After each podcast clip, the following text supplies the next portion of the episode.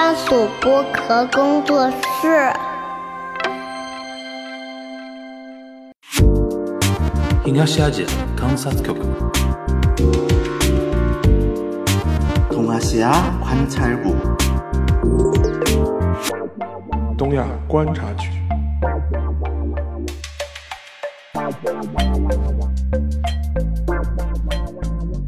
Hello，大家好，我是樊玉茹，大家好，我是安青。欢迎收听本周的东亚观察局啊。呃，新年新事啊，兔年啊，第一次跟沙老师一起录节目啊。然后现在我们在录的这个当下呢，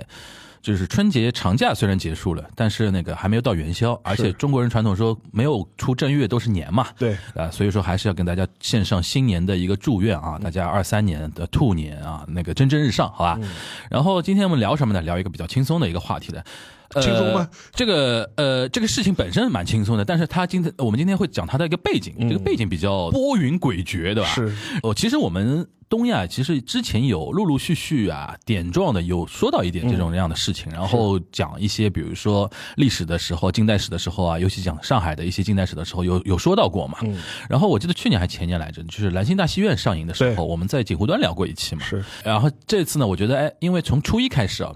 呃，就有人在那个评论区啊，或者说呃微博私信啊什么的，就评呃就跟我说了，他说樊叔那个无名你们要不要聊一聊？因为放在东亚，因为感觉好像很像东亚的那种选题嘛，我觉得还倒是可以啊，倒是可以。然后今天呢，我们就聊一聊那个春节档的一部电影啊，《无名》，呃，它背后的一些历史背景。对吧？他的人物弧光，为什么人他当时的那些角色会这样选择，对吧？当然有些选择我们是看不懂的啦，但有些选择我们是可以看，跟大家稍微解释一下的，对吧？呃，现在这个电影的目前的情况呢，是排在大概春节档的第四。第一名是《满江红》，第二名是《流浪地球》，第三名是那个《熊出没》，第四名是《无名》，第五名是那个《深海》。原来有一个乒乓嘛，乒乓后来撤档了，撤档，因为有一点哎，这个事情又是一个复杂的一个事情，跟中国电影这市场的常年以来的情况有点关系了。反正目前就是乒乓可能要到二月份才能看到了，然后就不作为春节档来讨论了啊。反正无名的这次呢，我感觉啊，我不知道沙老师感觉怎么样。我反正那那我那天是因为我初二要去广州玩嘛，然后你你一天你你一天看三部四部，四部，我初一就太猛了初初一就看了四部，看到腰痛了。看看伤了，看伤了。但是无名还可以，我个人觉得还这这个质感还可以，因为什么呢？就无名属于我那天看完我就说属于挑观众的，就是你吃陈耳那一套呢，你就觉得说还是能看得进去的。嗯，但如果你不吃陈耳这一套呢，我就看很多什么小红书啊、微博，很多人就开始骂嘛，什么什么时间线凌乱啊，然后怎么怎么样啊，然后很多人挑剔那个脖子哥的那个演技嘛，对吧？然后就不管，但是我个人觉得还能看看啊，是我喜欢的那种电影的类型啊。那沙老师是前两天刚看完，对，你那个你整个那个春节假期里面就没怎么看电影嘛？我没怎么看电影，啊。因为说实话，其他两部我兴趣不是特别大。嗯。因为之之前我觉得我看了那个张艺谋导演之前那部什么《悬崖之上》的，《嗯，悬崖之上》也是个谍所谓打引号的谍谍战谍战谍战。背景嘛，但是看完之后也把我看伤了之后，所以说我觉得我们张国师的电影我可以缓一缓的，不着不着急看的。但国师这次那个成绩很好啊，啊，成绩很好，有可能创他那个历史上最高票房了啊，是吧？啊。他哎他其实目目前啊，截止到《满江红》之前，一直就十几亿嘛。嗯，就印象中好像不应该那么低吧？不应该这么低但其实它那个历史票房没有那么高，哦但反而《满江红》这次是奔着四十亿在走了，哦啊，可可以那个了。然后另外一部嘛，就是说那个《流浪地球流浪地球嘛，一你们一我看过嘛，我也在我也在电影院看的。嗯二的话，我觉得现在就是有一些呃舆论上热点比较多嘛，所以说我觉得也不着急，缓一缓。对而而且而且这片子估计也是一个长映片，长影长影，肯定是要长映的，所以说我觉得等到春节以后，到时嗯候。到时候风平稍微风平浪静一点，然后怀着一个呃客观公正的心态去看吧，就是就是比较单纯的心态去看去去去看吧。最近这段时间好像是这两部还有点互相撕的很厉害的，嗯，然后嘛，我们也正好是避其锋芒，对吧？对你们撕的正正热闹的时候，我们还是不不要趟这个浑水了的。对对对对就，聊聊相对来说，呃，落在第四的无名吧。嗯因为我看完之后呢，说实话，我是有一点可惜。嗯为什么说觉得可惜呢？因为本身其实我很喜欢陈尔导演的上一部电影《罗曼蒂克消亡史罗曼蒂克消亡史》，我非常的推崇。嗯而且我印象中，我应该在不同的播客节目里面就经常会提到这部电影。呃，因为当时一六年这部电影的话，我最早也是在电影院看的嘛。看完之后，我就有一点非常惊艳的这种感觉，嗯因为我就觉得他把当时那个时代的一些氛围感还原的非常好，而且电影本身的话，其实文学性也非常强，嗯所以说给我感觉是不是一个很普通的一个呃一个类型片啊或者怎么样，他有很多就是导演自己的一些呃理念或者一些想法，嗯而且所以说从这个角度来说的话，我当时嗯看《无名》之前的话还是有点期待的，嗯。就觉得陈耳导演憋了六年的，嗯。是不是能够有一些新的东西，或者是能够在之前的基础上面能够做得更好一点。而且梁朝伟嘛，对吧？而且梁朝伟嘛，嗯对。而且演员啊、资源啊、投入啊，感觉其实比当年还要再更多。嗯，我个人感觉那天也是这样，就是你如果吃陈耳的话，觉得说这种类型你还能看一看，是。但它是全方位的。我当时就给出这个评价，全方位的比罗曼蒂克要弱，是，就是它每个角度都比罗都很像罗曼蒂克，但是呢，但就是每个角度呢、呃都比他弱一点。但是他可能服化道啊这方面，就是硬件东西可能会好一点。嗯就是说你看完之后呢，其实我当时一个评价，我就觉得他很多这种。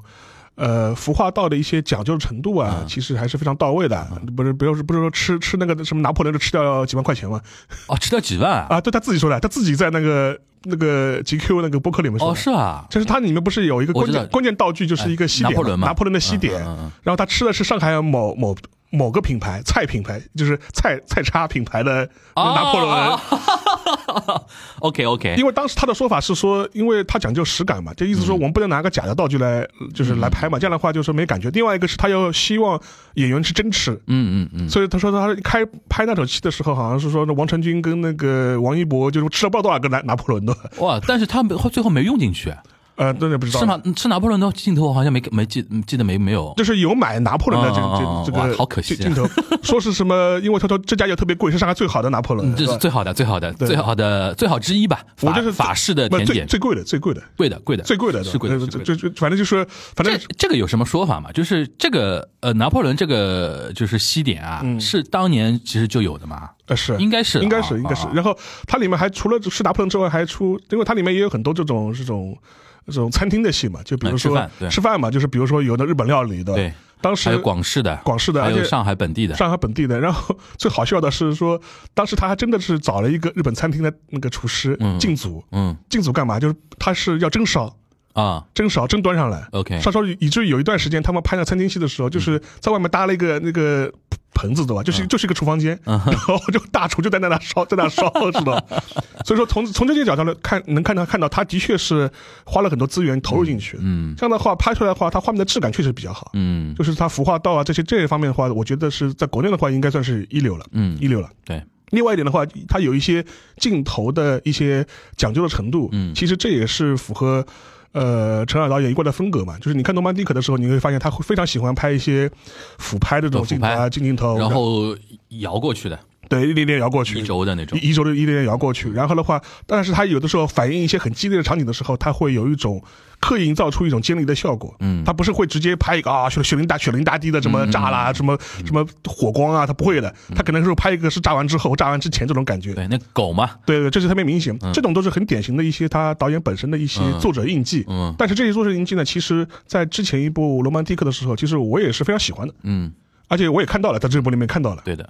但是比较可惜的是，就是他这个故事本身就给我一种很支离破碎的感觉。嗯而且还有一点的话，就是说，因为很多人说他啊，他是因为他是那个那个碎片叙事，它不是一个非线，它是一个非线性的叙事。诺诺兰嘛，诺兰，但是我觉得这个本身其实倒不 倒也不是问题。嗯而且实际上面，我之就之前罗曼蒂克其实也是这样拍的，而且以我们的阅片量来讲，我们我们是吃得下去的，吃得下去的，这没什么问题。对我们来讲不陌生，不对，而是说就感觉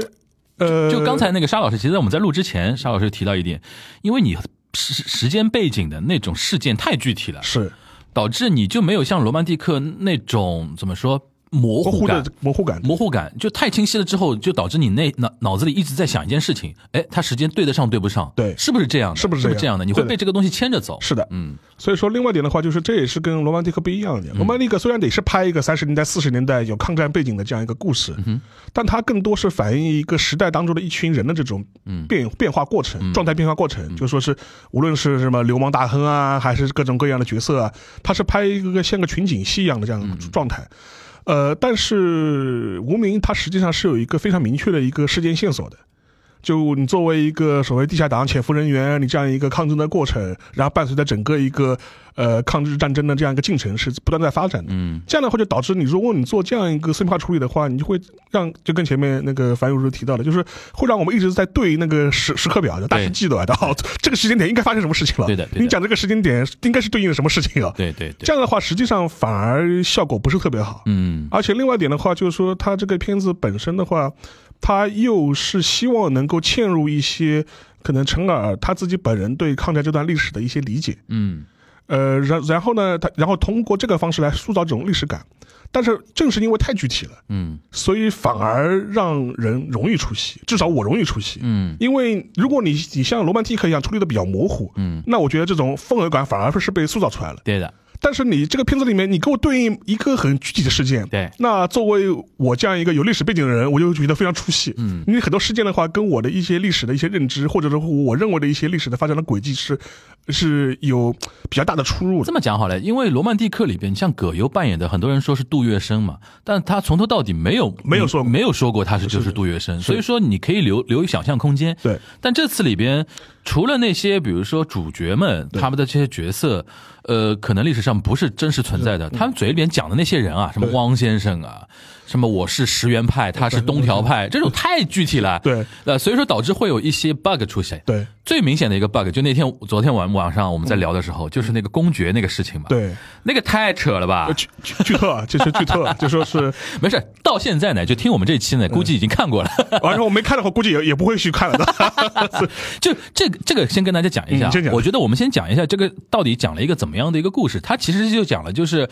日本全面那个侵华之后，嗯，呃，首先国民党分裂嘛，对。就是汪精卫那一派跟蒋介石，就南京跟重庆之间的，对。对吧？然后汪精卫选择站边，就站那个日本人那一派，对，然后就是国民党底下就分分开了，有一些是投靠汪精卫的，你比如说什么周佛海啊、丁默村啊，对，大家大家都了解的那些背景，然后他们之间是有 battle 的，就是。重庆派的国民党要跟那个南京派的国民党是要有 battle 的这一点，然后同时他还有一个背景，就是国民党还是觉得有有一个，就是尤其蒋介石他觉得有个内患，就是共产党这一边，对。对吧？然后他们跟日本人之间的那种互动关系非常微妙，因为因为像那个里边提到嘛，就是汪精卫，他一般日日本人一般叫他汪兆铭嘛，对汪精卫跟日本人的关系相对就是他要和缓一下，对对吧？里边那个梁朝伟有些台词说到了嘛，就汪主席就是汪先生不是对不是对付中国人的，他是中间做缓冲嘛，对吧？对然后他们就在上海啊，在南京啊，会有很多一些所谓的一些机构嘛，嗯就比如说那个什么七十六号，嗯，对吧？然后什么贝当路啊，什么霞飞路啊，这些大家都可以看得出来。然后他讲的就是从大概三七年开始到四五年日本投降之间的那一个一个故事，然后里面穿插的一个主要的一个人物嘛，首先就是梁朝伟饰演的那个他是何先生对吧？对何先生，然后他的一个太太周周迅演的陈小姐。呃，最主要的就是我们脖子哥演的那个叫，他是叫叶先生，是吧？叶先生就是一开始就表现的非常，就是那种报国无门那种青年，只能选择一条路，当汉奸当到底。最后二十分钟给你来个反转，他竟然是潜藏潜伏的最深的啊！我我我们把我们把剧透透了一塌糊涂了。然后那个讲的是这么一个事情，最主要的一个我们让沙老师出戏的点呢，就昨天晚上 聊过的，因为它里边有个情节，就是有几个日本小队的一些队员在上海奉贤，大概出任务的时候，对。被呃被杀了，对。是被枪击的，对。吧？然后里边有一个非常重要的人物，他字幕写的是公爵，但其实他日语用的是华族嘛，华族卡佐古嘛，卡祖古对吧？然后这个呢，就是我当时就问沙老师，我说是不是有点离谱了？邵老师说太扯了，这个跟我们稍微解释一下，你觉得为什么很扯这个事情？因为当时他做了一个剧情的铺垫嘛，他意思就是说，可能在四四年、四五年，就战争已经快要结束的时候，日本人快不行了，嗯。然后这时候呢，蒋介石希望能够，呃，跟日本人私下媾和，媾和对，媾和，然后的话集中精力对付共产党，对。然后的话他就希望有这样一个工作在嘛，嗯，呃，然后在这个谈判过程当中呢，当时被我党的那个地下党就是同志们就是争知了这个事情，嗯。然后通过之前的一份所谓在沪上海日日本在沪要人的这样一个名录，名录啊名录知道啊，有这么一个华族的一个公子，就是说是在。呃，在上海的这种日军里面当兵，是当个大头兵啊，所以说，然后呢，就是在这个过程当中呢，师级把他给杀掉了。哦，他那个名录是这个意思，是是，哦他一开始不是那个那个就是江疏影演的角色，他留了一个名录给他我我以为那个车是随机的。啊，不是不是不是啊。不是不是，等于是那个名录落到黄磊他们手里了，然后他们就等于瞄着这个事情去的。对，因为最早的时候他是把那个名录交给那个何先生嘛，就是梁朝伟扮演的角色嘛，梁朝伟也是我党潜伏在七十六号的这种人物嘛，对。所以说当时的话，等于是拿到这份名录，知道哦有这么一个人在上海，对对对。然后我们又得知，就是说你们就是蒋介石、蒋介呃蒋方要跟那个日本人私下媾和，要对付共产党，嗯。然后然后我们就把这个华族的公子干掉，嗯。然后干掉之后呢，就是说是能够破坏和谈，因为一个要人的一个皇亲国戚的这样一个人死在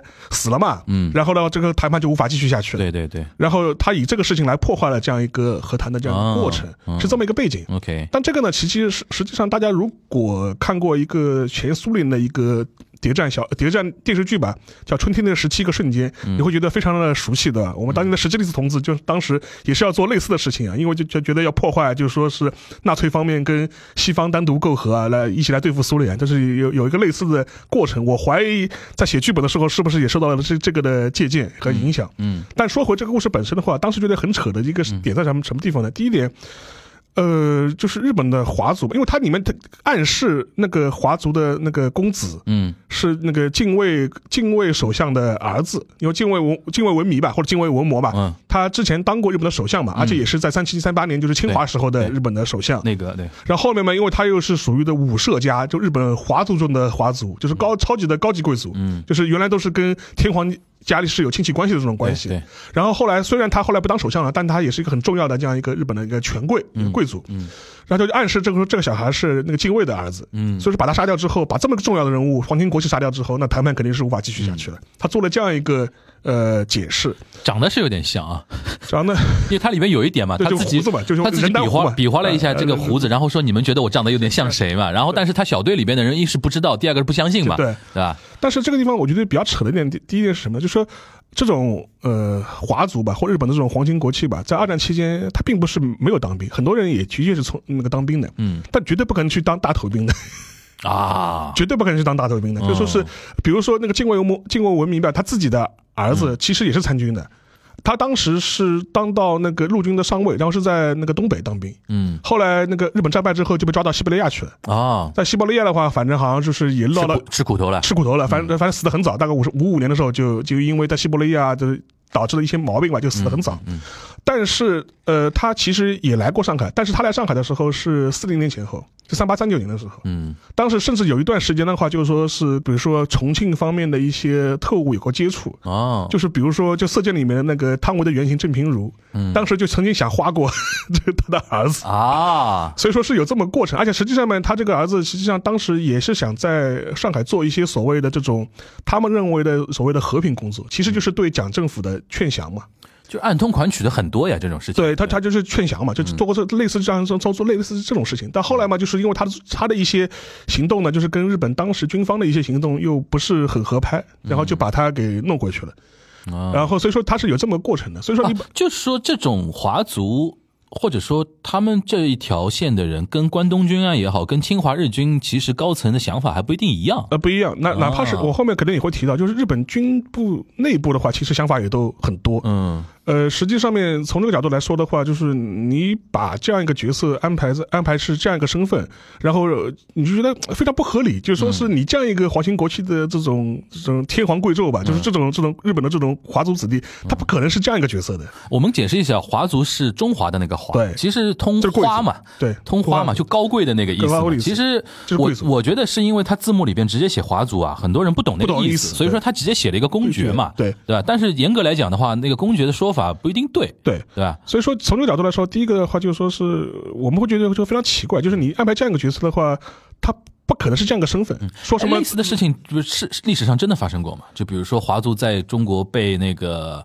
就是暗杀啊之类的，或者说要员被暗杀，在上海被暗杀这种事情，应该也有过吧？不，我就就我刚刚就说了嘛，因为那个近卫的儿子当年就是说就差点就是被那个被郑平如搭上嘛，啊啊，对，就是就如果搭上的话，很有可能就操作掉了。啊，对啊，这这被人搭不上，或者是希望通过他能够打通他父亲的那个关系嘛，就疏疏通一点政背后的一些政治上的一些讯息。但是我的意思就是说，是他这么个决策，实际上面在无论在任何层面上面，都是这么一个很重要的一个管道或这么一个角色，他不可能去把他派派去做大头兵，所谓下放到那么下面的，所以我来锻炼你啊，嗯。就是你锻炼不不可绝对不可能是绝对不可能是这样子的，就是说是这这种呃这种这种这种心肝宝贝对吧？即便去当兵镀层金，其实大家都懂的嘛，怎么可能去到基层连队去当大头兵呢？危险发言啊，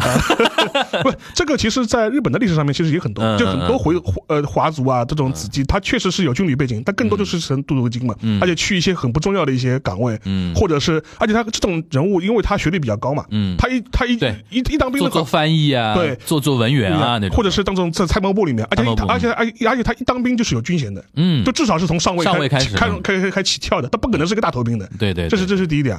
第二点，这是也是一个非常残酷的一个现实。怎么说嗯呢？就是说是，即便是我们先假设这个合理性存在，就是他他即便是禁卫的儿子，嗯在四四年、四五年，不知是什么原因，反正在上海服役的时候死了。嗯，呃，会影响谈判吗？不会的，死了就死了呗，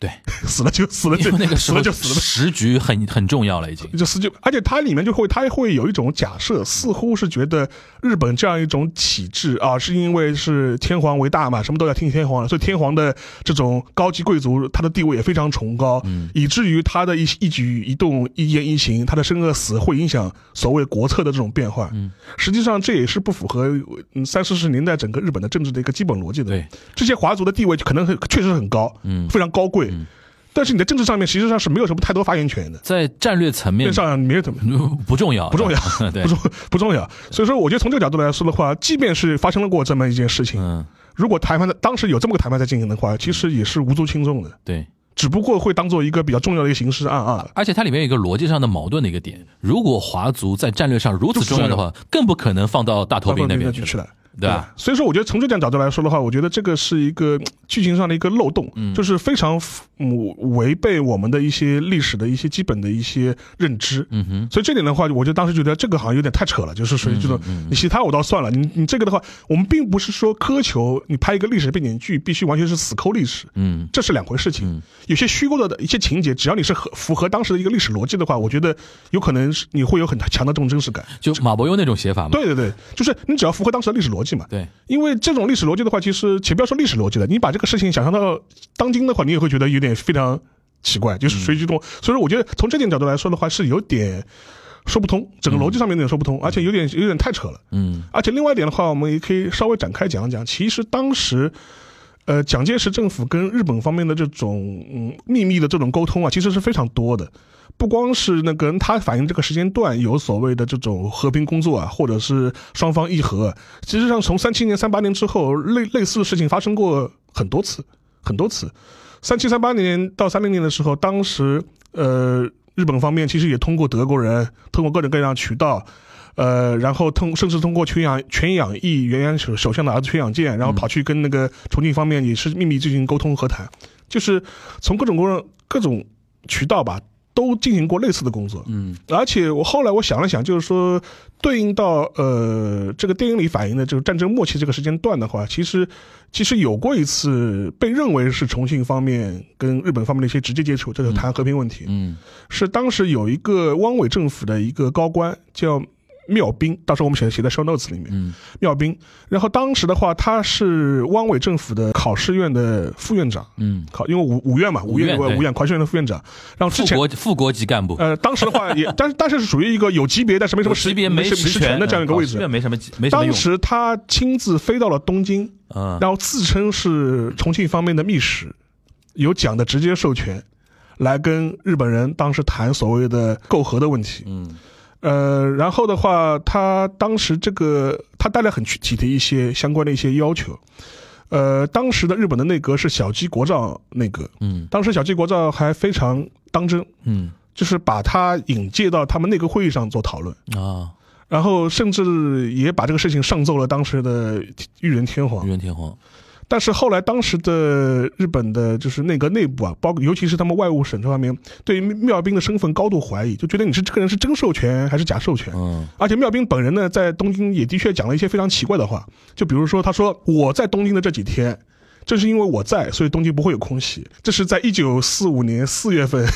三四月份的事情，就讲了很多很很很很奇怪的这种话。哇塞，而且当时另外一方面的话，就是说是他似乎，但他似乎也拿不出，就是说重庆方面给他授权的一些黑纸白字的这种，呃，不是白纸黑字的这种证据，就实证没有，实证没有。嗯呃，所以这个事情呢，就后面就黄了。后来的话，就是那个小鸡国道，甚至也因为这个事情，就是他下下下台了。啊，后来因为这个事情下台啊这，是其中之一吧，啊其中之一吧。后来就换成了那个最后一任那个战前的首相嘛，铃木贯太郎。嗯所以这个事情的话，可能被视为是，就说是战争结束之前，就是蒋介石方面跟呃日本方面可能进行过的一次和平方面的一些谈判。那到底是不是蒋介石？呃，这个事情就非常的微妙了。嗯事后的话，就说是重庆方面是坚决呃否认坚决否认。嗯但是比较诡异的是什么呢？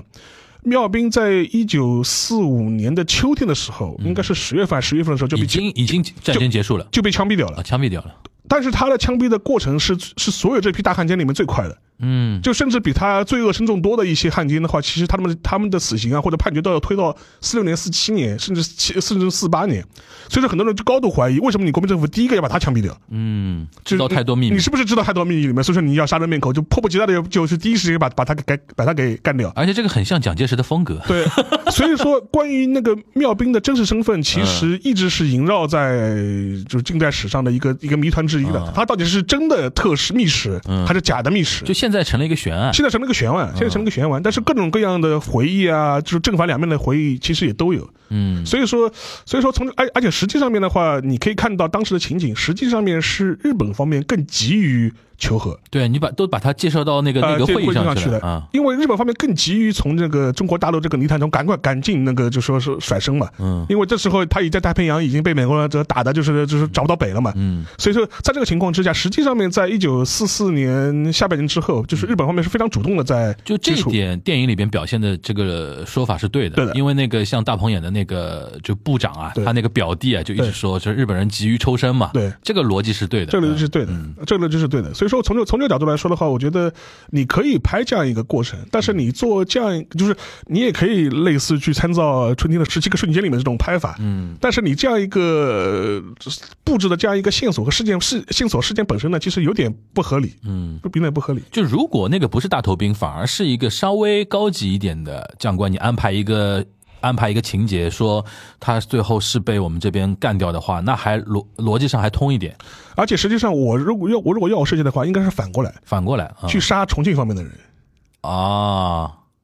就是蒋介石不谈了。啊、就是我们把蒋介石那边授权的代表干掉，啊，就是因为日本呢这方面是迫不及待的，就是恨恨不得赶赶紧跟你那个是媾和，哦，哎呀，对对对对，对。应该反过来设计，应该反过来设设计，可能或者是还有一种嘛，就是把这个事情就公之于众了，揭穿那个就是讲政权让这种让让学生上街头骂他，对对对，蒋介石觉得说你日本人卖我，啊对对吧？然后然后就这样了。所以说，我觉得从应该是这样设计的话，其实更符合历史的一些逻辑和角度。嗯因为从这个角度来说，因为那个时候是日本人迫不及待想抽身哎，你死死了个公爵，死死了一个贵族就死了个贵族了，那那关我什么事呢？继续谈下去，哎不可能是说什么哦，我第二天不谈判不来了，这嗯对吧？对对对对这个不符合逻辑了，对对对，是谁主动是谁被动了？对，有道理有道理，哎这这个点蛮好的。所以说，我觉得从这个角度来说的话，我觉得这样设计的话可能会更合理一点。嗯而且另外有一点的话，我觉得呃，它里面其实有一些小的细节也看出来，我们陈浩导演肯定也是读了很多书，对吧？嗯嗯做了很多功课。就比如说它里面会设计台词，那个日本的反派嗯，在为自己做辩解的时候，他会说我是石原派，我不是哎东条派。那个我那个我在看第一遍的时候啊，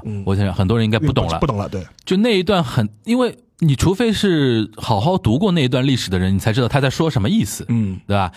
但是呢，如果像呃，其实我们的听友应该多多少少有点接触到了吧，因为我们讲那个石原莞尔啊，然后那个东条英机啊什么的时候，有的时候会带到一点。可以看我的书嘛？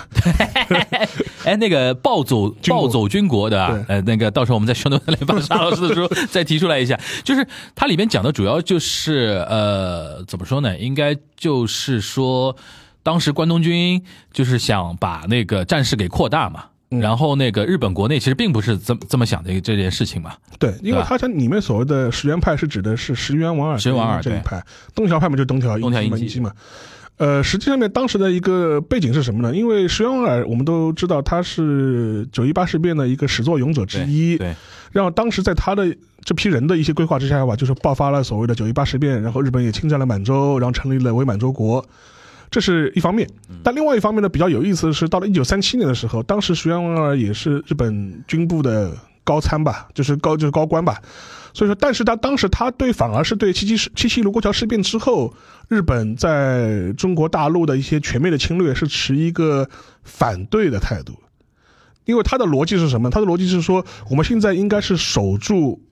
中国东北，也就是所谓的满洲，满洲然后把满洲建设好以后再说，而不是应该很盲目的去跟中国全面开战，全面侵略中国。这因为从这个角度来说，他认为可能日本的国力是没有办法支撑这样一个长期的战争的。嗯哼，所以说，我们现在要做的就是把中国的东北稳固好，然后把它从中国大陆分裂出去，变成一个继承的一个事实，嗯。国际认可的一个继承事实，然后建设所谓的满洲国，所谓的满洲国为为满洲国，这是他们当当当时一个逻辑。它里边有有几句台词我印象还蛮深的，所以说他一直在强调说他想回到一九三一年的当时的状态，而且它里边又提到呃几句台词说，呃，就是从石原莞尔他们的一种说法来讲的话，他会觉得说。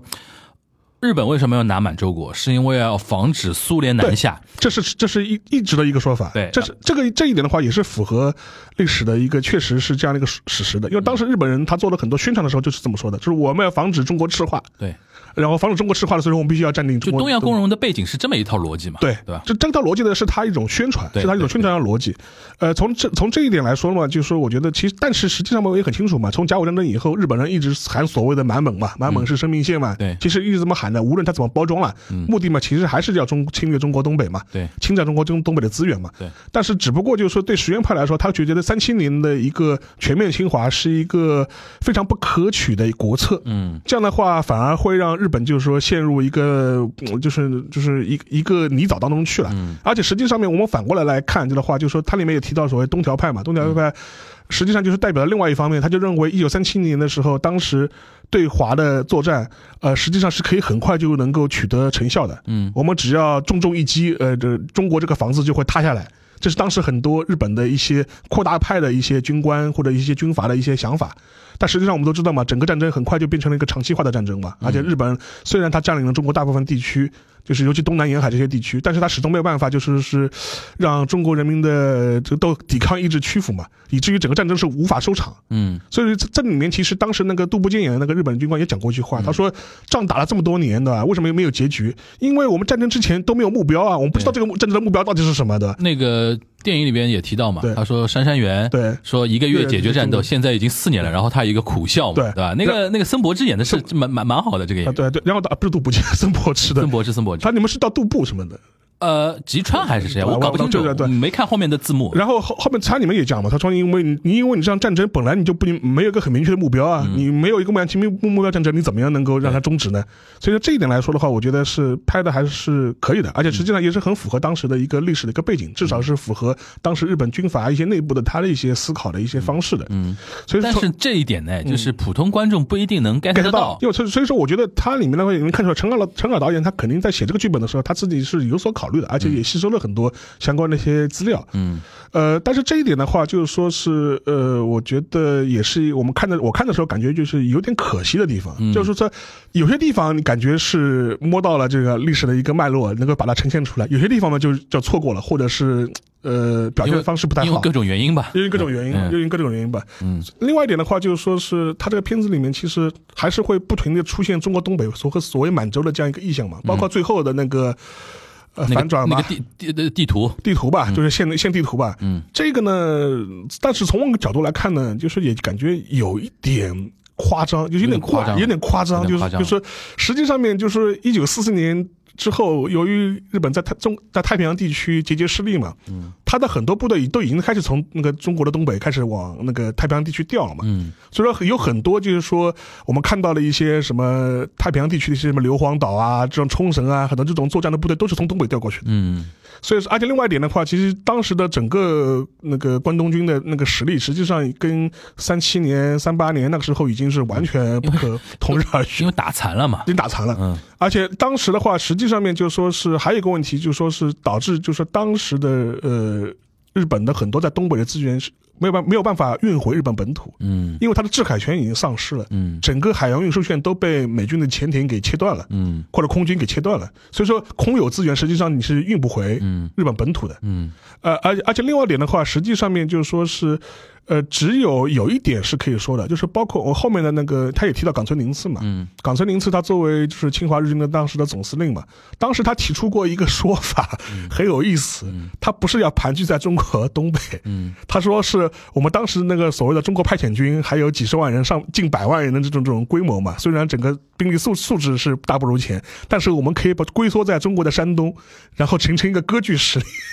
这是他自己开过脑洞的，嗯但是后来他很快也放弃了这个想法，因为他觉得完全没有没有实现的这种可能性嘛。但是无论怎么样嘛，就是说，我觉得其实呃你把另外一点的话，就是说你把满洲的这样一个。呃，说中国东北地区很快就是被苏联红军解放这样过程，然后归咎于现地图本身，其实有一点有一点夸张，而且实际上面，我我强调的一点就是在一九四五年的时候，其实日本在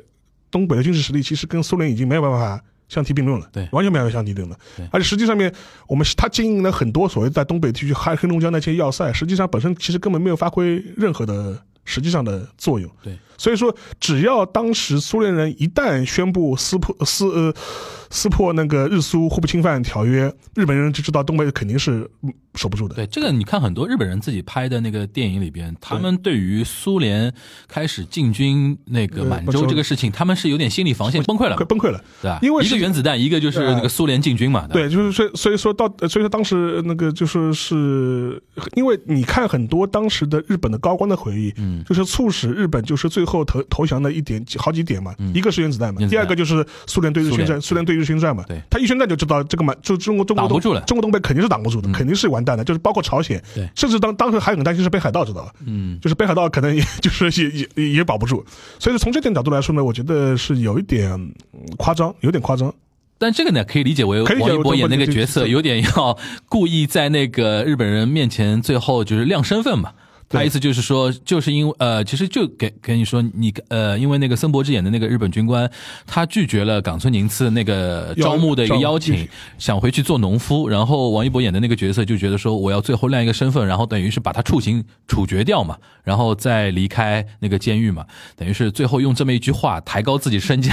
就跟你说，呃，我其实是一个怎么说双面间谍那个意思。，double agent 对吧？然后那冈村宁次那个招募的那个事情，我觉得你可以跟他说一说，因为我觉得很多人可能看到那个那一段有点惊讶的，就是蒋介石在那个抗战结束之后，就是想让冈村宁次来培训国军这个事情。呃，对，这个而且是实际上也确实发生了，嗯确实发生了。因为实际上面，当时蒋介石的一个心心里的一个想想法是什么呢？就是说，他认为就是说，虽然打赢了日本人，对吧？但是他的心腹大患还是共产党。嗯所以说，那这这一批像冈村宁次、宁次这样的一批降将，尤其在中国的华北地区，跟中共打交道经验比较丰富，经济比较丰富，甚至在东北的嘛，嗯。所以所以当时确实是用了一大批那个所谓的日本的这种残留的这种军官，嗯作为他的一些军事的一些顾问，或者是为他的一些东北的战略啊出谋划策，而且也不光是蒋介石，嗯甚至是包括那个阎锡山，嗯哼。他当时也有也用了一批，就是当时残留在山西的这批官员，呃，这批日军了，嗯。当时也被称之为所谓的那个山西残留，嗯。呃，而且实际上面有很多地方，就包括、呃、江浙沪这一块，很多一些小的一些一二线县城，就是说当时要交接的时候，当时呃国民政府就明确要求，就是说你不能向中共军队那个县城投投降，嗯哼。你必须向国军投降。如果那个中共军的新四军过来要要要来缴械你们，要你们投降县城，对吧？你们是可以还击的。啊，所以说当时也爆发过，就是就说是类似的这种冲突。嗯所以说你也能看出来当时蒋介石的一个心理的一个算盘嘛，就是说是，反正就是说是日本人，反正我跟日本人打完了嘛，然后日本人也投降了。他说，但是呢，你必须帮我把这些地盘看住，等我国军来接收，对吧？嗯然后另外一个呢，如果等我当年以之后吧，过就是过呃过一段时间，我跟共产党开战的时候呢，你要提供我一些相关的一些呃资源啊，相关的一些战略上的一些呃建议啊，怎么样跟共产党打打打交道啊？嗯实际上这一套一直延续到呃蒋介石退往台湾之后，嗯退往台湾之后的话，呃，当时他甚至就是找冈村宁次，呃，组建过一个军事顾问团，叫所谓的白团。嗯这个这个白团的话，全部都是由这批老的这种日军的军官构成的。然后而且有一些级别的也都非常高，而且很多人都是那个冈村宁就是亲自圈点的。这批人在四八年、四九年以后的话，甚至在台湾也很活跃。呃，就甚至包括一些什么古林头啊，呃那古林头啊，就金门就是作战的时候，当时就是有日军顾问在现场的。嗯嗯所以说这个事情本身的话，现在也有很多的相关的书来揭示这个过程。就说国内出过有本书叫《白团》，嗯。作者是原来朝日新闻的一个日本记者野岛刚，嗯。啊，野岛刚我知道。野野，岛刚，他长期在台湾的，对，长期在台湾的。然后他他当时就是出过一本那个那个那个一个访谈，他就采访了很多这种当事人，嗯国内也出过，就是那个叫就叫叫白团，反正是大家有兴趣的话去可以搜搜看，嗯。可以把这段历史了解的比较清楚吧。那这段这批人基本上他是没有被所谓的清算的，还是有有善终的，对吧？啊，没有清算啊，就是包括那个像那个呃，像冈村宁次啊这批人，实际上面本来是被认为是要那个上军事法庭的嘛，对。作为战犯生团，对。后来全部都是能够非常太平的回日本去了，被保下来了，被保下来了，因为国民政府虚嘛，而且这个事情本身实际上就是国共国共内战、解放战争时期的话，也是被被曝光过的，也是被曝光曝光过的。嗯我像我们之前那部谍战剧《潜伏》里面，其实也有个桥段是类讲这个过程的。当时啊余则成演的这夫妇怎么样去揭露冈村宁次呃出谋划策当顾问的这样一个过程。嗯，对对对对。那就除了这几个点之外，你觉得还有哪些你看到这个过程中，你觉得跟历史有关的一些点，可以跟我们来稍微科普一下的吗？呃，这个的话，我觉得其实这上面，我觉得其实我可能，如果我来写这个故事的话，我可能会把这样一个所谓蒋日之间媾和的这个故事的话，时间更往前推，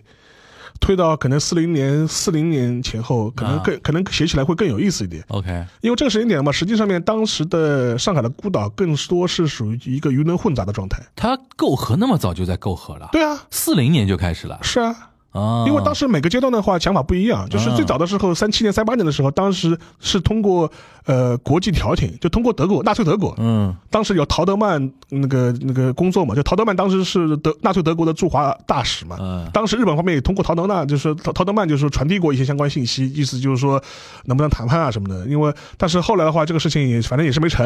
然后之后的话，其实也发生过很多类似的事情，就是呃有一个比较典型的例子，就是说是在一九四零年的时候，当时的话日本。军部内部其实有发生过两条路线的斗争，嗯。就一条是我们是北上呢还是南下，就是嗯就是当时很多日本的陆军是说我们要北上，呃要打要打苏联对吧？就是我们看那个希特勒跟那个苏联早晚要打起来的，所以说我们应该是北进，而且苏联对日本的威胁始终是存在的。嗯，还有一派是可能是以以日本海军为主嘛，就是我们我们要南下，我们要抢夺资源，要资源。要资源，嗯。所以当时就发生过冲突嘛。但是无论是你是北上还是南下，其实都有一个很关键的一点，就是说你要从中国抽身，对中国问题怎么解决，嗯。中国问题怎么解决？嗯。而且打到四零年的时候，其实已经大战已经打完了嘛，嗯大的会战已经打完了，进入了一个战战略僵持阶阶段了。对，所以说我们我们毛主席也说嘛，战略僵僵持阶段是汉奸最多的阶段，而且确实也是这样子。所以当时的话，其实国民方国民政府方面其实确实是跟那个日本方面。各个层级上面都有接触接，触，但是，一九四零年这个点为什么比较有意思呢？那个点的时候，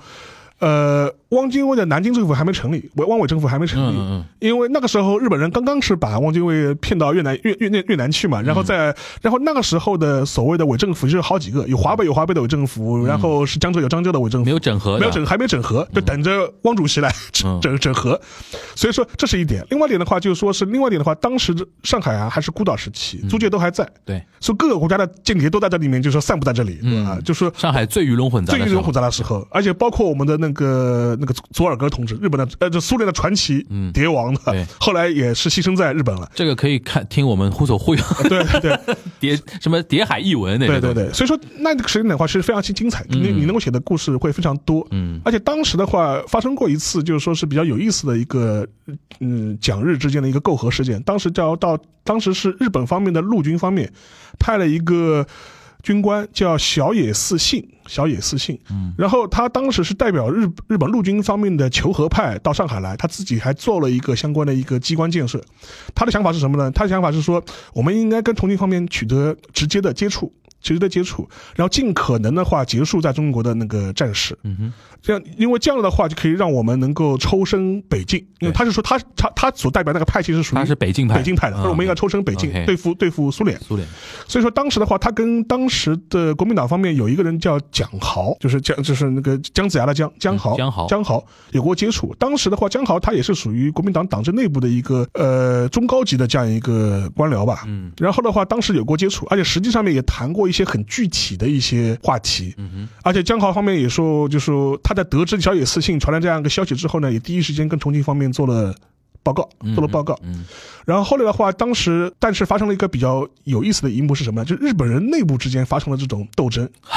传统异能啊，为什么是斗争？为什么呢？因为当时另外一派的日本的势力呢，说我们是要一心要辅佐汪主席，啊汪主席已经都被我们忽悠来了。嗯，你这个时候再跟重庆方面之间开谈。台脚嘛，你就你在跟你在跟蒋谈谈判，那到底是、到底听谁的，对吧？对对我们到底是将来是要呃是要做一个汪伪的这样一个南京政权，还是一个重庆政权？对，就说，所以当时的话，小野私信的举动呢，就引发了当时另外一派的人的这种记恨，嗯就觉得你是来拆我台脚。对我我这边那个汪汪汪伪政府我已经组建差不多了，你过来跟我说我要跟直接跟重庆谈，你这个人不行。哇，那当四零年这个局面好复杂，对，就日本人内部的话，就是发生了这种这种斗争。对，后来的话是以小野寺信为这一派的话，等于失势了，嗯，他就被斗回日本去了。斗回日本了啊，而且当时被斗回日本去之后的话，后来就后来是把他先先是把他调回什么陆军大学里当教官，嗯后来一脚把他踢到那个北欧去当武官去了。啊，但是这但是这但是这个人比较有意思，他在就是在北欧在瑞典当武官的时候，还是做了很多情报工作，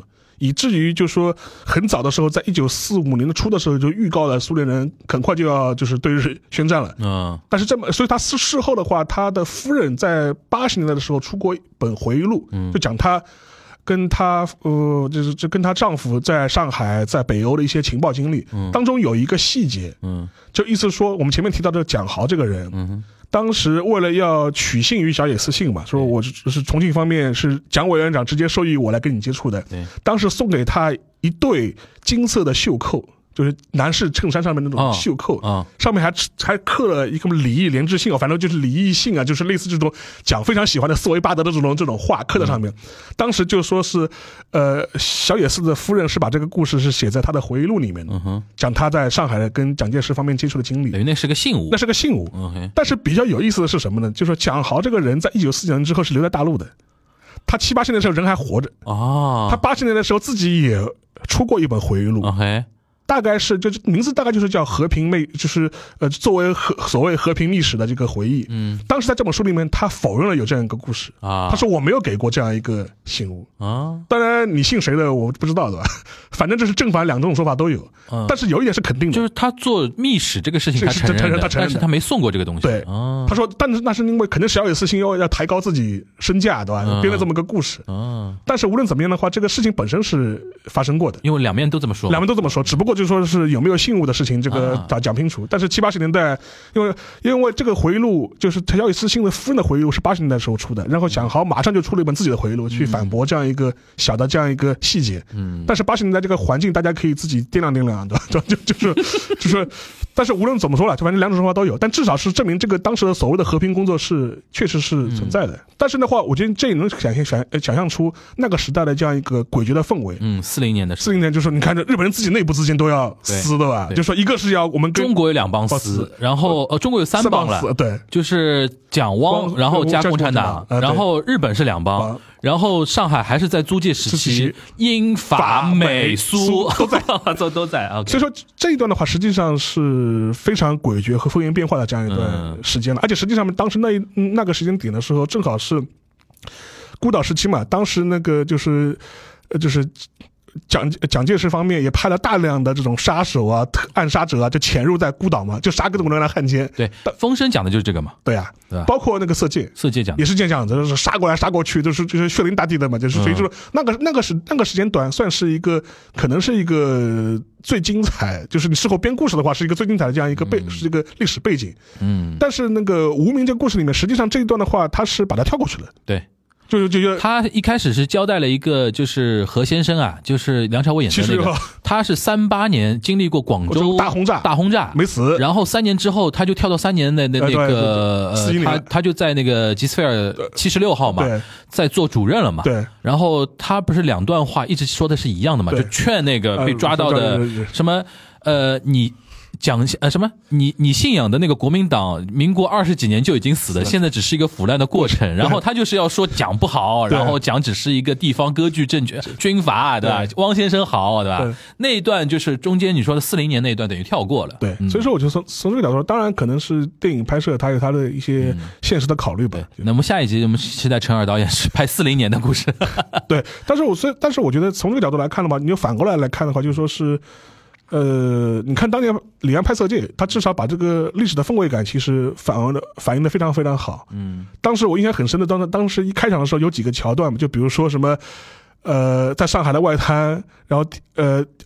外滩的凌晨。有一些人搬在搬上在搬街上的这些无名的尸体，这些尸细节的话就非常符合当时那一个血雨腥风的这样一个时间段。就是你，呃就是说那个色戒整体的那个氛围是比较好的。对，而且实际上你反反过来现在来复盘整个色戒的故事的话，易先生这个角色也是非常非常复杂的，嗯非常非常复杂的，因为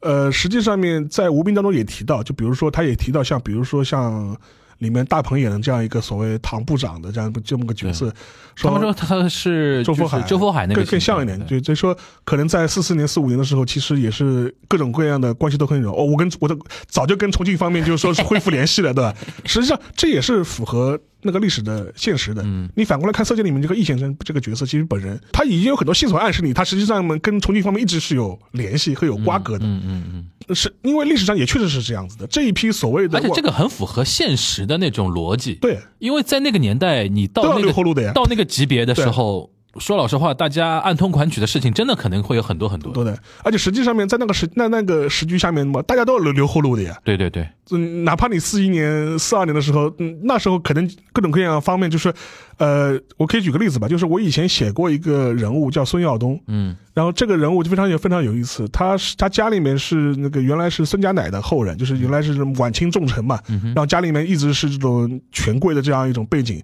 然后家里面开过面粉厂，开过银行，嗯，然后他二十年代的时候就是去美国游学，实业家，实业家小开的，上海经经典上海小开，经典小开，经典嗯像上海小开，然后就是这这贵公子，然后他说三七年的时候打仗的时候，他们当时他留在上海，他留在上海之后，后面是成了那个周佛海的呃个就等于是那个周佛海的亲信，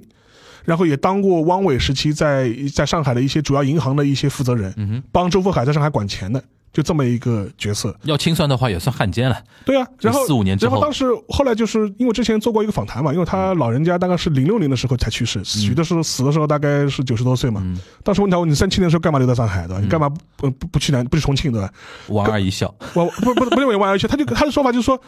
哦，我们家族需要我在上海啊。对，我们家族是大部分人跟着们那个蒋先生跑了，我们家族很多产业带不走的呀。就是压住压住不能只压一边。对啊，就是也就说我们家里什么很多产业都是带不走的，不动产、工厂、这这个这个地产我都都带得走了。对，根本带不走嘛，总要有人在这里看着了。就是我就是属于在在家里，就是家族派我在沦陷区看家产的这么一个角色嘛。OK，而且我在这地方角色嘛，呃我在我这么一个角色在上海，肯定也要跟这批三教九流或者是这这些汪伪政府甚至日本人打交道的嘛。对对对，然后你这个时候，你可以说我是汉奸对吧？你也可以说我是什么样的角色。对他后面也的确是当到了，就说是汪伪政府内部的一些非常高的一些位置上面的呃人物。嗯但是同样是这么个人，在四三年的时候，其实。呃，已经跟那个重庆方面建立了相关的一些渠道了，嗯，而且实际上你要反过来这样想，他这么一个大家族，很多人也是跟着蒋友院长去重庆的，事后也会帮他通路子的呀，对对对对对，两边都打打好招呼的嘛，都不能让这个儿子就这么变成汉奸 枪毙掉了，对。所以说，实际上他说我在四三年的时候，其实已经在帮重庆方面做很多事情了，做很多事情了。当时他有一个访谈的印象就非常非常深嘛，他说大家可能就是也是在四三年这个前后的话，当时呃汪伪政府另外一个很重要的人物就是除了周佛海之外，就陈公博嘛，陈公博，陈公博。嗯。当时有一次就是就宴请的上这种场面上面，就说跟陈公博聊天，陈公博可能看他还是一个年年轻人，就是比较可惜，意思就是说，意他意思是汪先生这个人呢，就说是心太软。还是一介书生，就不适合搞政治。嗯，就说，然后转过来看到孙耀东，他说：“哎，他说，他说，他说耀东啊，他他就说你还年轻对吧？他说我是没办法了，我只能就说是一条路，就是走到底了，走到底了。他说，他你还年轻，你要给你要给自己多留他多准备一条后路。嗯，后来那时候这个仿佛就像孙柏芝跟那个王一博那个对话嘛。然后，然后反过来的时候，那个当时那个孙耀东自己心里在想，他后来或者说他心里在想，其实那个时候其实我已经跟重庆方面就是说 已经有联系了，已经有管道留好了。嗯，但是最。绝的是什么呢？这个人在一九四四年、四五年的时候，还跟我党建建立了联系，后来就变成个变成变就变就被我党吸收了，知道吧？哇塞，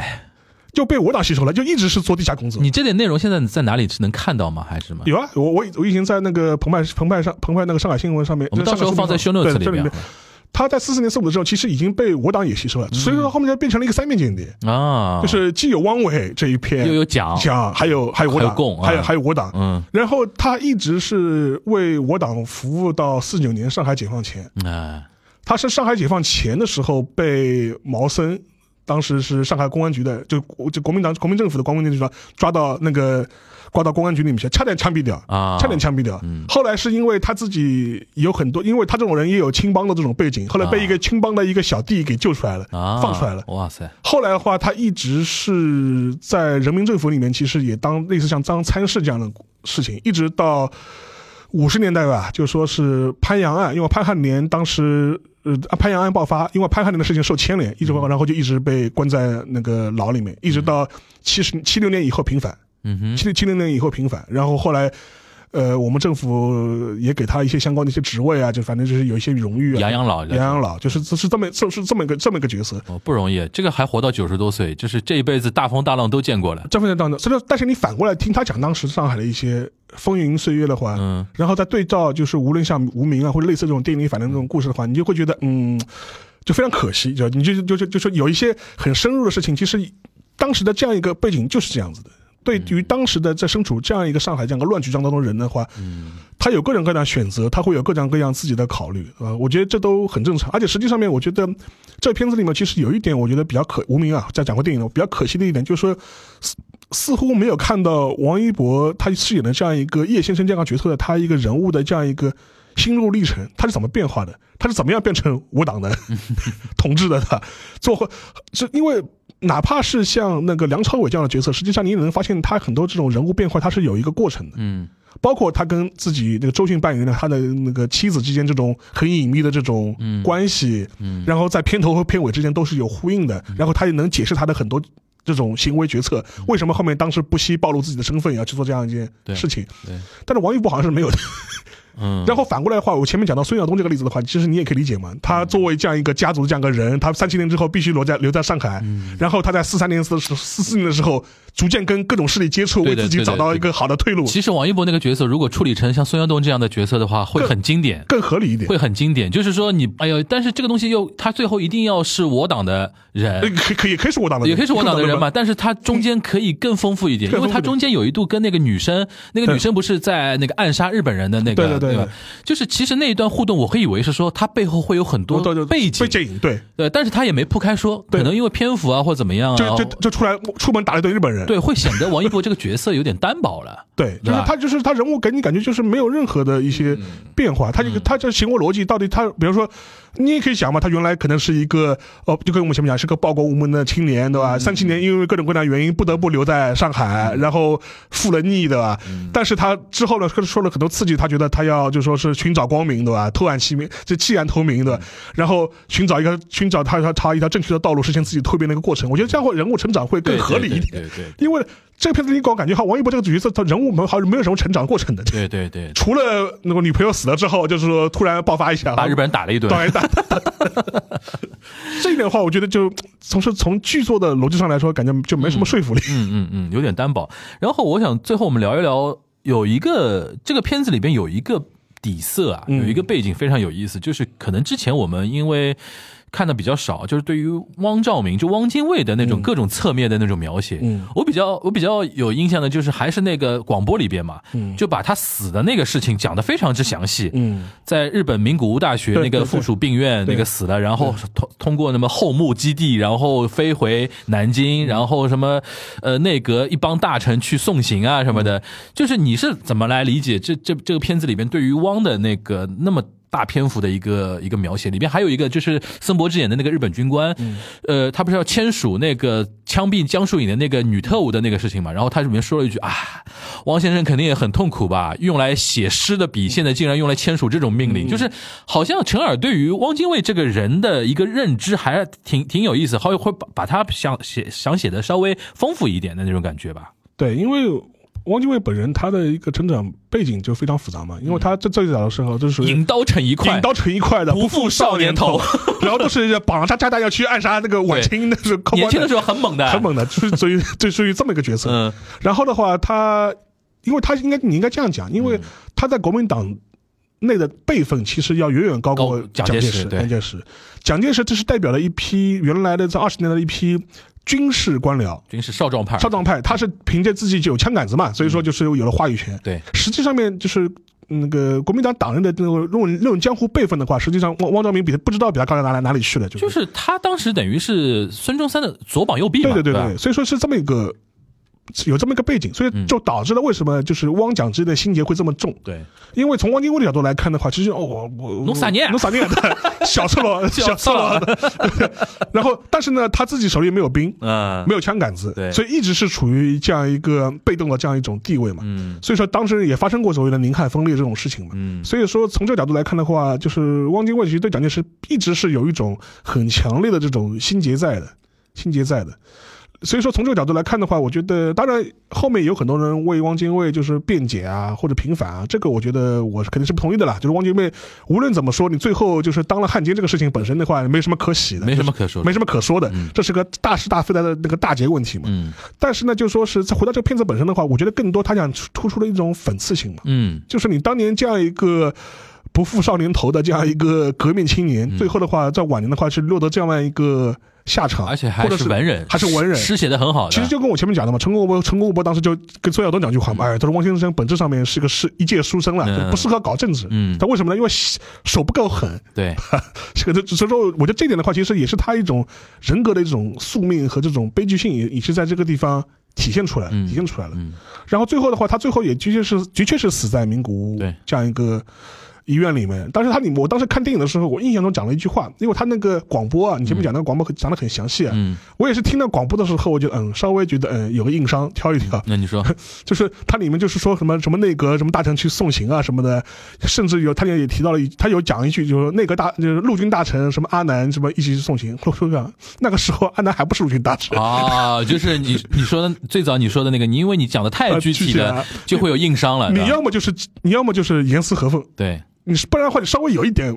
不对，就是、啊就他死的时候，阿南惟茂还不是陆军大臣阿南维吉还不是还不是陆军大臣啊，阿南维吉是日本。呃，战战前最后一任陆军大臣最后是切腹的，切腹最后是切腹的，所以说我觉得是这么一个过程了。就是所以说，我觉得，呃，汪精卫本人他的一种悲剧性，我觉得可能在这个片子里面，他通过很多这种线索就给出了一些暗示，或者是给出了一些很比较丰富性的描写。我觉得还是还是一个比较好的尝试吧，还是个比较好尝试吧。尤其是它里面会为什么要刻意讲这么一句话？我觉得某种程度上来说，呃，也是想凸显这种讽刺性嘛，讽刺性嘛。嗯，反正我觉得《无名》作为一个电影上来讲的话，当然，比如说我们最早讲的，作为一个电影，呃，它的欣赏角度来说是非常挑观众的。你吃不吃陈耳那一套？风格性风格化的风格太强烈了，对对吧？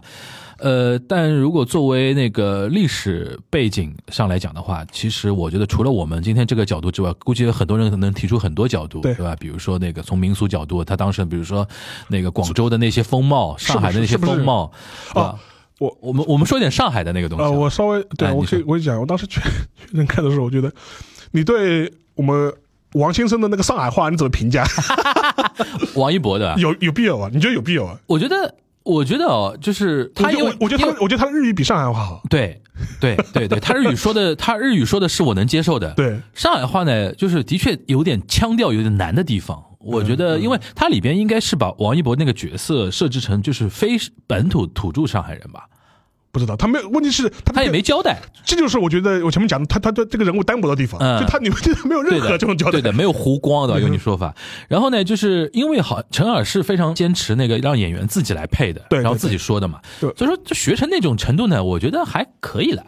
对吧？然后你像江疏影，上海人，嗯，他那个那个那个上海话也有点问题啊，那个稍微有点问题吧，不，但是有一点啊，嗯当然当然了，就是《罗曼蒂克消亡史》里面，其实很多人也也对上海话挑过错嘛，就很多这种讲法，就是这种路名的讲法，就觉得有点奇怪，对吧？对，因为，呃但是无论怎么样的话，我觉得就是说是。呃这还是小的地方，但问题是这个片子里面就是大量的对白全是用上海话讲的，嗯嗯然后你又挑了一个王传君跟王一博博一起飙上海话，这个对对比就特别明显，知道吧？这个这个就非常出戏的吧？一个就说感觉是，就是什么意思？就是说刚刚怪怪的，就是两个人就是。呃，都不讲上海话，或者是两个上海话都讲的水平都差不多，那还就是不违和一点，嗯对对对吧？可能是可能是因为那个上海。就是能听懂他们上海话的观众呢，在全国范围来讲还不是那么多，对吧？所以说就是有就是什么上海人之间互相吐吐槽。因为我看到我那个朋友圈里边有些老师对于王传君的那个上海话也有一些质疑的地方，因为你很多讲法是现代人的讲法，但这个呢，我觉得这是这是就就没底了。啊，这个是对我觉得这就是属于护于本位主义了，对对对这个就这个就没底了，对吧？根本我跟你吵什么怎么什么到到到，就是这个的话，我觉得倒还好，关键是就是讲话这种腔调，嗯，腔腔调的确是硬伤了，嗯啊，你包括像江疏影，你也看到他硬在憋上海话在讲那边讲，其实也不是非常的顺嘛，对，对吧？然后有一些上海民俗的地方，就啊，是江疏影上海人，他应该是上海人，啊应该是上海人，但是应该属于那种就是练练的不是很熟练，就是没有王传君那么 local，对吧？然后里边还有一些什么呃硬呃也不叫硬吧，就是说那个上海那个民俗的地方，就是那个那道那那道菜啊，啊，就是那个我发觉很多人不知道那道菜，啊，就是嗯，醉就那醉虾、就应该叫呛虾，呛虾，对，呛虾醉虾其实是那个熟醉比较多嘛，对对吧？呛。呛是生呛啊，就是是活虾直接放到酒里面的，对吧？这个是我们那个宁波西上海人最熟的一道菜，就是，而且我那天看的时候，第一反应哦，南乳汁呛虾。就是它里边那对对对个，它那个红的那个那个汁，一定是放那个南乳汁嘛？对就是南南派的腐乳汁，对对吧？然后呢，虾太大，就是他赌他赌，太大了，因为因为我们平时吃的那个呛虾 都是很小的河虾，对一口一个为为什么河小河虾比较好呢？就是小虾它容易被呛死，对因为大的虾很有可能一直在那个碗里面咕咕咕咕咕，你一直呛不死它，然后要等很长时间才能把它所谓的呛死嘛。对，然后呢，还有这个。就是那个怎么说呢？这个这这个菜呢，是不是不是下饭菜？对是下酒下下酒菜一定要配黄酒啊，对对吧？配那种东西。然后看到最后，那个王一博吃这个还过两口米饭，我的妈呀，就是这个非常违和，对吧？然后虾太大，然后很多人吐槽说他竟然不吐壳。呛虾一定要吐吐壳的，对吧？然后是这种是小的一些点就可以稍微说一说啊。当然，因为那个可能他这个团队里边对于这个讲究的度还没到那个程度，对吧？然后你觉得还有什么？还有一个，我觉得他，你觉得他你们上海拍的一些外景啊什么的，嗯你觉得？因为我看过那个，就陈赫导演他自己的说法，他意思就是说，他拍这个片子的时候，当时他更多是用了很多航拍的镜头，他就是用无人机拍，拍完之后后期去修修，嗯。然后这是这是一块，还有一块的话，就是说他拍一些近的一些外景的时候，他说他对像车墩啊这种影视基地他不是很满意，就松江车墩影视基地呢，就是没有历史感，太新了，太新了太新了，对，太新了。然后他当时是在上海市区找一些还有一些遗存的地方稍作改造，嗯对吧？有一个地方离我们这边现在很近，就在嗯江阴街，江阴街大家可以去那个圣地巡礼一下，嗯里边有一些，比如说。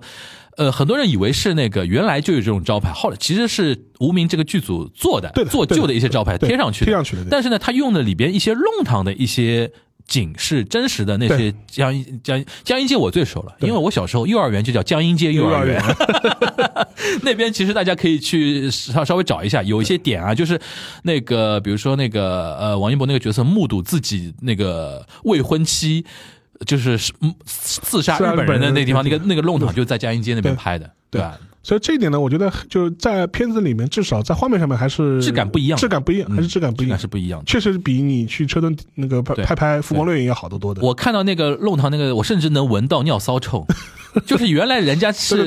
那个就随地小便啊，就是在那种阴沟那边嘛，对吧？你甚至都能感觉到那种味道，呃，那一点我觉得陈耳是坚持的蛮对的啊。是的，所以说我们还是分开来看，就是历史上面有一些它设置的不合理啊，或者 bug 啊，就是这这是有可以改进的地方。然后呢，就是从呃电影拍摄手法、艺术角度上来讲呢，我觉得至少就我跟沙老师来讲，我们是吃成人那一套的，。是接受的。而且他对于那种很多服化道的那些讲究的地方，我希望说下一部作品他能继续这样坚持下去啊。呃，反正我觉得，因为就我们东阳观察局的那个角度、那个角度和守备范围来讲呢，就只能聊聊无名了。蛮宋朝我们是 get 不到的，对吧？不敢聊不敢聊不敢聊。然后科幻我们也也说不到，也说不到的？然后深海啊这种动画片也就算了，对吧？不过就是深海是有一点那种《千与千寻》的那种味味道的，就是奇幻的味道，对，奇幻的那个味道的。然后画面是很绚丽。对对对对对，有反正我觉得呃，就是用这么一期节目嘛，跟大家稍微科普一下，就是中国近代史嘛，尤其是三十年代到那个三一年到四五年那段时间，其实波云诡谲嘛。然后因为上海，其实沙老师在别的很多节目里边都提到，尤其跟情报有关的话题啊，什么当时的上海，哇塞，那太精彩了。叠都叠都对吧？然后有一些那种就是各方势力的那种绞杀啊什么的。其实你真的要拍的话，好好拍的话，首先会很精彩，对。第二个会让人有那种引人入胜的那种感觉。然后最后呢，就是我有点期待了，就是我期待，就是过了一呃一两一两年或者两三年之后，嗯陈二导演出一个导剪版，啊，就是你你一开始到底想怎么拍的，对吧？对，说不定能够让我们真正看到这个片子的全貌，或者是真正精彩的地方。对对对对，因为这可以想象嘛，因为他我肯定你也可以想象，他肯定是为了这个上映，最后也做了很多的妥协、妥协跟调整，对调整、调整，而且很多调整的话，其实你是能在片子里面是能够察觉出来的。对。所以说，从这个角度来说的话，我们希望将来有个机会吧，无论你是出蓝光也好还是怎么样，能够有一个导剪版，导剪版，嗯。看看他原来到到到你应该是拍成什么样子，嗯让我们也看一看。对对对，行，那我们期待能早日看到这么一个导剪版啊！行啊，那我们非常感谢大家的陪伴了，我们这一期的东阳观察局就到这边了，大家拜拜。拜拜。